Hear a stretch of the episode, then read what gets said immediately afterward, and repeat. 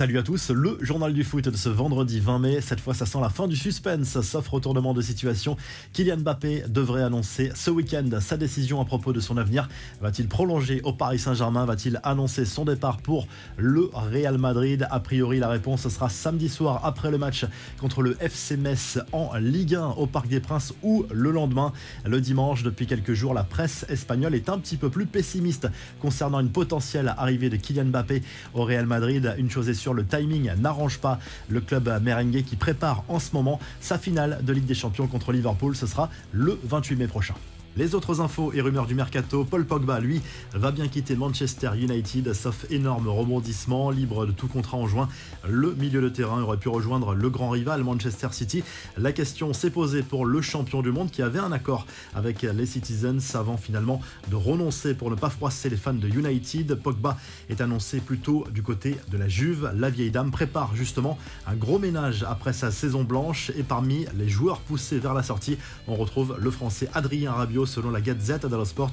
Le milieu de terrain est sous contrat jusqu'en 2023 avec le club turinois. À défaut de briller en Ligue des Champions, le PSG a réussi sa saison au niveau financier. Le club de la capitale va dépasser les 650 millions d'euros de revenus sur la saison 2021-2022 et prévoit même 700 millions d'euros de budget en 2022-2023. L'arrivée de Messi a permis au club parisien de booster ses recettes au niveau du sponsoring, plus 13% par rapport à la saison précédente, avec plus de 300 millions d'euros de revenus. Grosse progression aussi au niveau du merchandising. Le PSG a vendu plus d'un million de maillots, mieux que n'importe quel autre club dans le monde. Là aussi, l'arrivée de Messi y est pour beaucoup. On passe aux infos en bref. Le gros craquage de Patrick Vieira, l'entraîneur de Crystal Palace, a perdu ses nerfs en s'en prenant à un supporter d'Everton à la fin du match, perdu par son équipe à Goodison Park. L'entraîneur français s'est retrouvé en plein milieu d'un envahissement massif du terrain au coup de sifflet final par les supporters des Toffees. Au moment de rentrer au vestiaire, il a été chambré, provoqué puis bousculé par ce supporter d'Everton. Toujours pas de retour d'Ousmane Dembélé en bleu. Le sélectionneur de l'équipe de France, Didier Deschamps, a dévoilé sa liste des joueurs convoqués pour disputer les quatre prochains matchs de la Ligue des Nations au mois de juin. Le joueur du Barça est encore absent. Pour la première fois de sa carrière, le Marseillais Boubacar Camara est appelé, contrairement à Olivier Giroud. Retour en revanche de Pavard et Benzema qui a été blessé lors du dernier rassemblement. L'équipe de France se réunira à Clairefontaine le samedi 28 mai. Un coup d'œil également sur la liste des espoirs non sélectionnés par Didier Deschamps. Eduardo Camavinga fait partie des 23 joueurs retenus chez les Bleuets qui accueilleront la Serbie le 2 juin avant de se déplacer en Arménie 4 jours plus tard et en Turquie pour y défier l'Ukraine le 9 juin dans le cadre des qualifications à l'Euro Espoir. La fête à Francfort pour la présentation du trophée. Les supporters allemands se sont donné rendez-vous en ville pour célébrer la victoire en Ligue Europa avec les joueurs jeudi. L'équipe allemande a dominé, on le rappelle, les Glasgow Rangers mercredi soir au tir au but et jouera à la prochaine Ligue des Champions.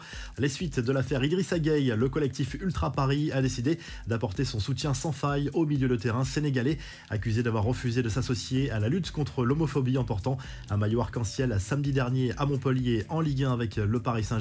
Sachez aussi que le collectif Ultra Paris prépare un hommage plus que mérité à Angel Di Maria lors du dernier match de la saison contre Metz samedi au Parc des Princes. Le meilleur passeur décisif de l'histoire du club devrait jouer son dernier match avec le maillot du PSG. Les discussions seraient toujours en cours pour une prolongation, mais l'Argentin se dirige plutôt vers la Juve.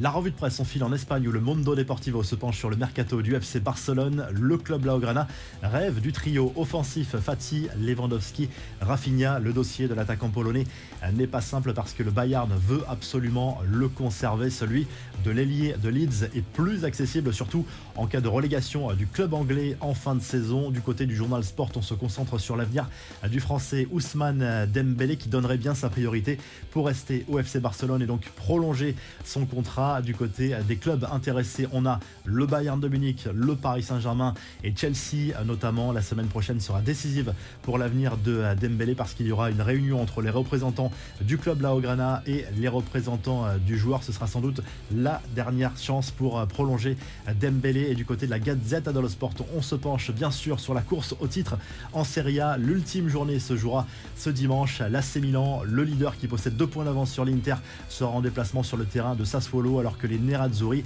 accueilleront la Samp lors de cette dernière journée. Si le journal du foot vous a plu, n'hésitez pas à liker, à vous abonner pour nous retrouver très vite pour un nouveau journal du foot.